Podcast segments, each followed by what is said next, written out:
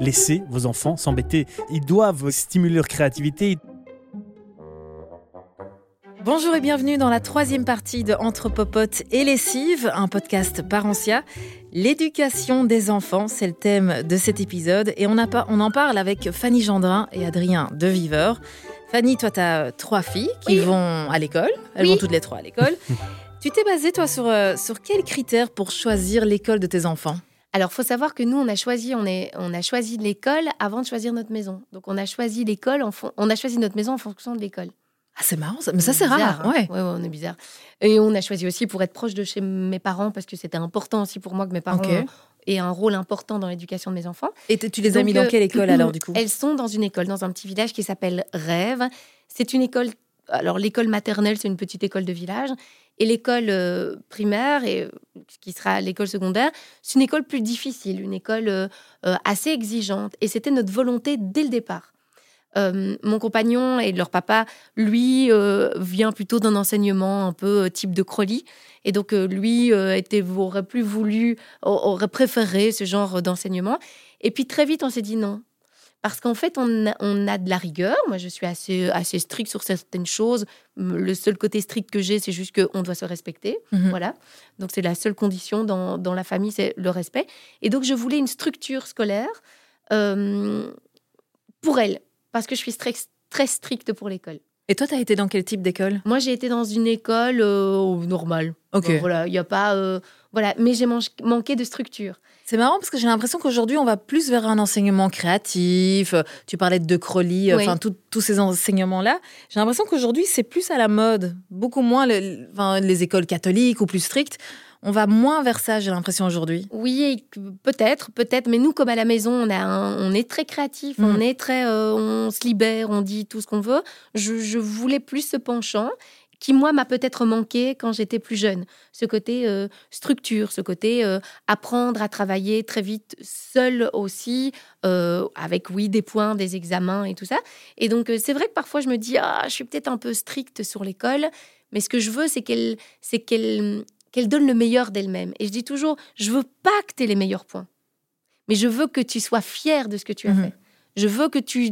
Que ça, elle pourrait pas le trouver dans un enseignement plus. Si, peut-être, peut-être. Je ne connais pas ce genre d'enseignement, mais en tout cas, dans ce que j'avais pu lire au départ et tout ça, ça, ça nous convenait moins bien à nous. Mhm, mhm. Euh, leur papa, il est déjà à 10 000 à l'heure, il pense à 10 000 choses. Je me dis s'il faut quand même un petit peu de structure pour ces enfants-là. donc, euh, donc voilà, donc c'était notre volonté, mais, mais je, ne dénigre pas du tout ah l'enseignement plus libre et, et, et sûrement qu'il y a plein d'avantages. Mais pour, pour nous et dans notre structure de vie, je, je préférais euh, quelque chose de plus, plus strict. Et c'est vrai que euh, j'adore quand elles rentrent avec leur bulletin et qu'elles arrivent avec un beau bulletin et qu'elles me disent je suis fière de moi. Je me dis ah chouette, là on a gagné parce qu'elle est pas, elle veut pas que je sois fière d'elle.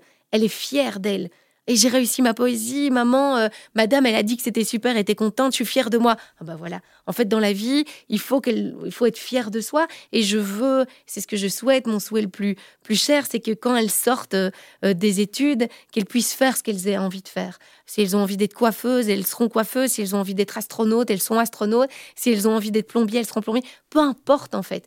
Le but du jeu, c'est d'être fier de ce qu'on a envie de faire et de se donner les moyens d'arriver à faire ce qu'on a envie de faire. Moi, quand je suis sortie de Réto, si j'avais pas été prise au conservatoire, je sais pas ce que j'aurais fait. Hum. tu vois, j'étais nulle en maths, j'étais nulle en langue, j'étais nulle en sciences. Et parce que, oh, bon, parce que voilà, Peut-être que parce que l'enseignement n'est pas non plus euh, super adapté à différents types de profils et que justement euh, les cadres doivent être bien respectés. C'est ça qui pose parfois problème oui, aussi. Oui, je, pense qu'il y a, il y a, et, l'école dans la qu'on a choisie leur permettait aussi de pouvoir faire euh, plein d'autres choses aussi sur le côté. Mais tu t'es basé sur leur personnalité, la personnalité de tes filles pour choisir l'école? Non. Ou bien tu t'es dit, bon, elles vont pas avoir de, de structure à la maison, il faut qu'elle retrouve cette structure. Je pense que si la structure n'était pas adaptée, si l'école ne convient pas à mes enfants, je ne vais pas faire partie de ces parents qui se disent non mais tu dois rester ah, là. Non et si ça va pas, on change hein, les gars. Il n'y a pas de souci. Alors là, moi, j'ai. Du coup, ta maison maintenant à côté de l'école? Non, on n'est pas à côté de l'école. On est à 10 minutes. Mais en tout cas, je, me souviens d'avoir vu un reportage dans cette école et ça m'avait plu. Mhm. Cette ambiance, c'est dans un grand parc. Ce côté euh, où la cour de récréation n'existe pas vraiment. Tu es dans un parc avec un lac. Tu as un panier de basket. Tu as l'impression d'être aux États-Unis. Voilà, il y avait un côté, euh, un côté un peu champêtre que j'aimais bien. Je voulais pas une grosse ville Je voulais ce côté euh, euh, village où tout le monde se connaît, où si tu as un souci, t'appelles une maman qui ira chercher et oh bah tiens, j'ai un pyjama, elle dormira à la maison. Voilà, cette structure-là pour nous était importante. Là, on parlait de l'éducation euh, bah, en dehors de la maison. L'éducation maintenant à la maison. C'est qui qui gère? C'est toi ou c'est ton mari? Chalimard. c'est toi. À ton avis C'est qui qui...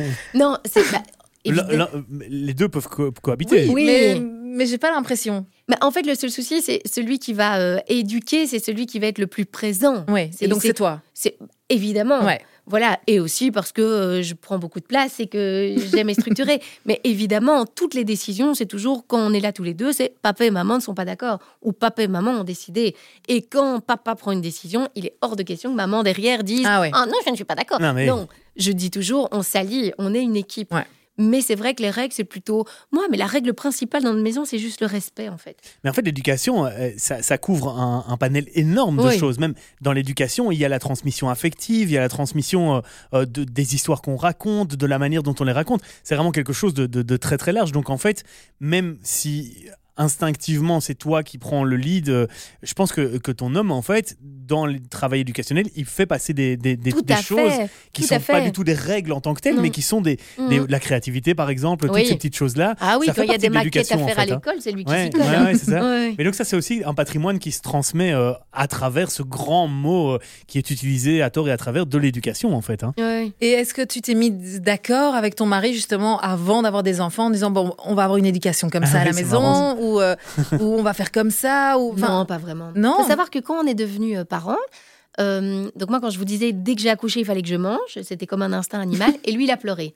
Donc il a pleuré pendant trois semaines. J'ai l'impression que vous c'est l'inverse quoi de ce qui ah, arrive il, il m'a volé mon baby blues. Hein. Il a acheté des linges, il pleurait pendant deux heures quoi. C'était infernal. Donc pour lui aussi son rôle était incroyable. Et, honnêtement, je le dis, Nico, je l'ai rencontré, ça va faire 13 ans, 13 ou 14, enfin ça fait un bout de temps qu'on est ensemble. Nico, en fait, je l'aime vachement plus depuis qu'il est papa qu'avant. Parce que, voilà, parce qu'il est fascinant aussi en tant que papa. Son côté, euh, même s'il a 48 piges et qu'il a mal partout, son côté euh, papa jouette, papa cabane, papa créatif, papa, on va faire des balades, papa, on nous emmène sur une barque. Un jour, on a été faire une balade en barque. Mais il était là, il était génial, il était content, il était sur sa barque et nous, on était en train de tirer la tronche. Qu'est-ce que c'est chiant Mais papa est content. Voilà, son côté euh, joyeux, joie de vivre. Je l'aime plus aujourd'hui depuis qu'il est papa qu'avant. Je pense que si on n'avait pas été euh, parents ensemble, on serait plus ensemble. C'est vrai? Oui, parce que je l'admire en tant que papa et je pense que qui, qui, m'admire aussi en tant que en tant que, que maman. Et je pense qu'il m'admire plus en tant que maman qu'en tant que femme. Mais donc tu sais ce qu'il vous reste à faire, un quatrième quoi. Bah ça, va renforcer encore plus. Lui il veut pas. on va trouver une solution. Et toi Adrien, tu penses que justement on, enfin en homme peut changer comme ça quand il devient papa, ah, change de, caractère, de ouais. Oui oui, moi j'ai moi j'ai vraiment subi une métamorphose euh, ah très, forte, oui oui. Euh, Avant il avait pas de cheveux gris. si si, ça je les avais depuis un petit temps déjà, mais c'est parce que je savais déjà que je voulais devenir papa, donc je les avais déjà anticipés. Non non oui oui bien sûr, moi j'ai vraiment une, une, terrible métamorphose. Bah, déjà on en a parlé dans, dans le podcast précédent par rapport à la conscientisation du monde qui nous entoure et, et de donner la responsabilité à des enfants de vivre dans ce monde, c'est quand même déjà. Euh, bah, hein. il, faut, diminuer un peu son degré de culpabilité et il faut en prendre conscience. Mais donc, forcément, il y a une responsabilité qui entre en ligne de compte. Donc, oui, oui, bien sûr, moi, je suis devenu mature du jour au lendemain. Ça, c'est très clair. J'étais vraiment un sale gosse avant. Euh, physiquement, j'ai aussi eu quelques modifications. Ah pendant... ouais, ben, moi, j'ai fait une petite couvade quand même. Hein. Je me suis ah, senti pas spécialement euh, grossir, mais j'étais pas bien. J'ai eu vraiment beaucoup d'angoisse. Ça s'est transmis par beaucoup de crises de, d'insomnie, de, par du stress, par euh, du manque de confiance aussi au niveau professionnel. Donc j'ai vraiment ressenti beaucoup les choses euh, comme si j'étais un peu enceint aussi. Euh, mais, mais bien sûr qu'en termes de maturité, de, de, charge mentale, de, réflexion aussi, ça a tout changé. Moi, je ne sais plus lire un article comme ça qui concerne des enfants dans la presse, dans les trucs. Ça me, ça me bouleverse alors qu'avant, j'étais le premier à en faire des blagues. Donc ça, c'est vraiment quelque chose qui a, qui a très fort changé pour moi. Ouais. Et tu penses que chez tous les hommes, c'est pareil Non, pas du tout. Non. Non, non, je me rends compte auprès de mes potes qu'il y en a plein qui sont qui ont toujours en fait effectivement ils sont rentrés dans un, système familial avec euh, avec tous les codes et toutes les règles qu'il faut respecter. Mais il y a toujours une sorte de distance comme ça qui existe et qui existait déjà au préalable. C'est voilà, je pense que ça, ça change un peu en fonction de chaque individu, mais c'est parce que j'aime bien aussi prendre mon rôle à cœur et que je suis vraiment un papa passionné aussi. Au-delà d'être un papa euh, complètement poule, je suis passionné en fait par cet univers, par ces relations qui existent. Euh, bah, J'en parle souvent avec Fanny d'ailleurs quand on se mhm. croise et tout. Enfin, on, sait qu'on est un peu dans le même, on a été fabriqué un peu dans le même moule à ce niveau-là, et je trouve que c'est vraiment quelque chose qui est très intéressant, qui est, qui est particulièrement euh, épanouissant, je trouve. Et toi, tes enfants, Fanny, elles font des activités en dehors de, de l'école, en oh dehors des activités ah oui, beaucoup. Oh là là, maman taxi.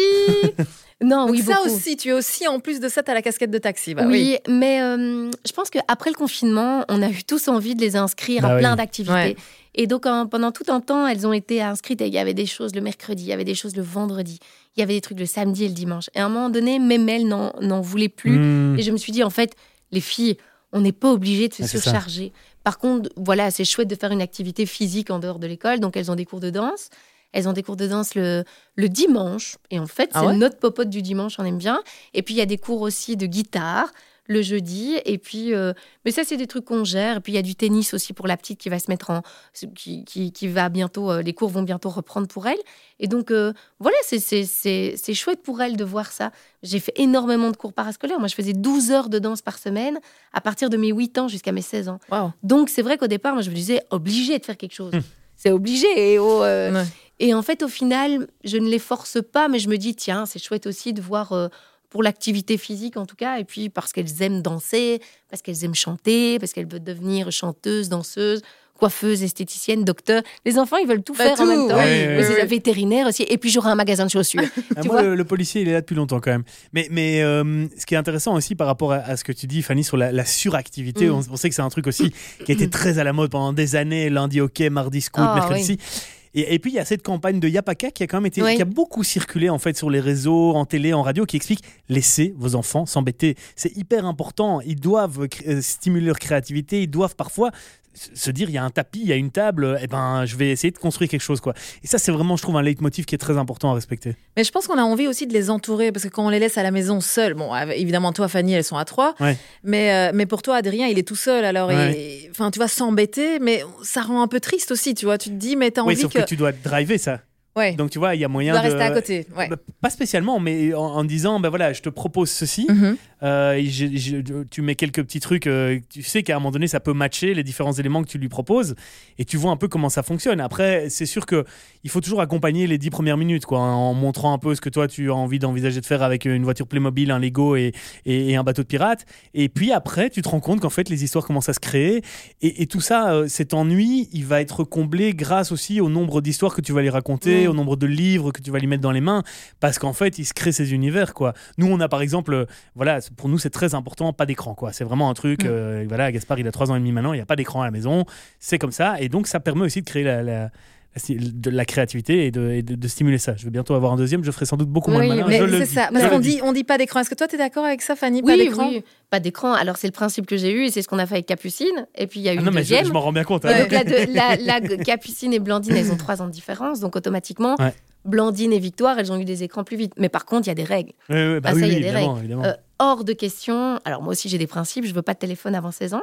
16 ans, 16 ans, c'est tard, oui. Oui, Et, et, on en discute avec Capucine et on dit moi, je veux que mes filles me fassent confiance. Donc, prends mon téléphone, appelle qui tu veux, fais tout ce que tu veux, mais moi, je voudrais pas. Tant qu'il n'y aura pas dans les écoles et qu'on ne donnera pas les codes pour donner aux ah enfants comment gérer euh, l'information que tu peux avoir sur ton téléphone, comment gérer les réseaux sociaux, comment gérer au mieux le harcèlement, tant que les établissements ne vont pas proposer aux enfants ce genre de choses, ou, si moi je n'ai pas de formation Mais pour pas driver mes enfants? À contrario, elles soient harcelées par le fait qu'elles soient qu'elles aient pas, le téléphone. et tout? Non, parce que alors je dis 16 ans, si ça tombe, ce sera 15 euh, ans, tu vois? Mais je veux pas l'entrée en, en, secondaire dire euh, ma fille ne C'est devenu un peu la norme, ça. Hein. Mais ma fille ne vend.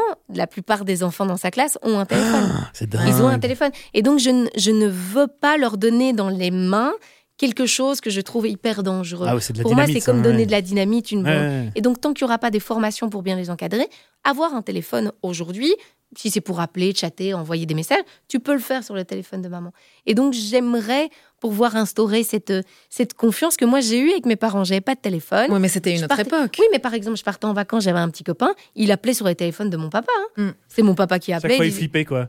Ah, j'espère que c'est pas le papa qui va décrocher. Non, et puis, moi aussi. Donc, donc voilà, si, si on peut créer cette confiance-là. Donc voilà, donc j'ai des règles par rapport à ça, mais par rapport aux dessins animés, par rapport à la télé. Il n'y a pas de tablette à la maison, je n'en veux pas. Il n'y a pas de jeux vidéo à la maison, je n'en veux pas hors de question qu'on joue à des jeux vidéo. Un fax. Et donc, euh, et non, non, il y a elles peuvent regarder un film. Elles peuvent regarder un film. Alors, elles te gèrent les, les trucs. Euh, alors, on est tombé sur une, on a une smart TV. Ça, c'est très dangereux. Parce que la Smart TV, je savais pas qu'il y avait YouTube dessus. Ah ouais. Et un jour, je rentre, et j'entends des trucs. Mais qu'est-ce qu'elle regardait? Genre wesh wesh ma gueule. wesh wesh ma gueule, son make-up, c'est trop de la balle. je me suis dit, c'est pas possible. Ah non, non. Alors en plus de ça, moi je suis dans le mimétisme. Donc si j'entends wesh wesh ma gueule, j'ai envie de le dire non-stop. Donc wesh wesh ma gueule, je le disais à la radio. Ça passait pas. Et donc voilà, j'ai dit, et les filles, ça je ne veux pas sur la télé. Et donc les filles, elles sont cool. Oh, wow, ok, maman. Et donc oui, les seules fois où on regarde autre chose que des dessins animés ou des films, bah, c'est quand on fait des, des karaokés euh, sur YouTube ou des blind tests. bon, c'est sympa. Bah, alors, justement, dans la quatrième partie, on parlera, Fanny, et ça j'ai hâte de t'entendre sur ce sujet, du temps pour soi. Ah Du temps que tu as réellement pour toi. On en parle bientôt avec vous, Fanny et Adrien. D'ici là, je vous rappelle que ce podcast est réalisé par la Caisse d'allocation familiale Parentia, qui vous aide et vous accompagne sur toutes vos questions relatives à l'administration familiale. Pour plus d'infos, prenez le temps de vous rendre sur parentia.be. Parentia, près des parents, dès les premiers instants.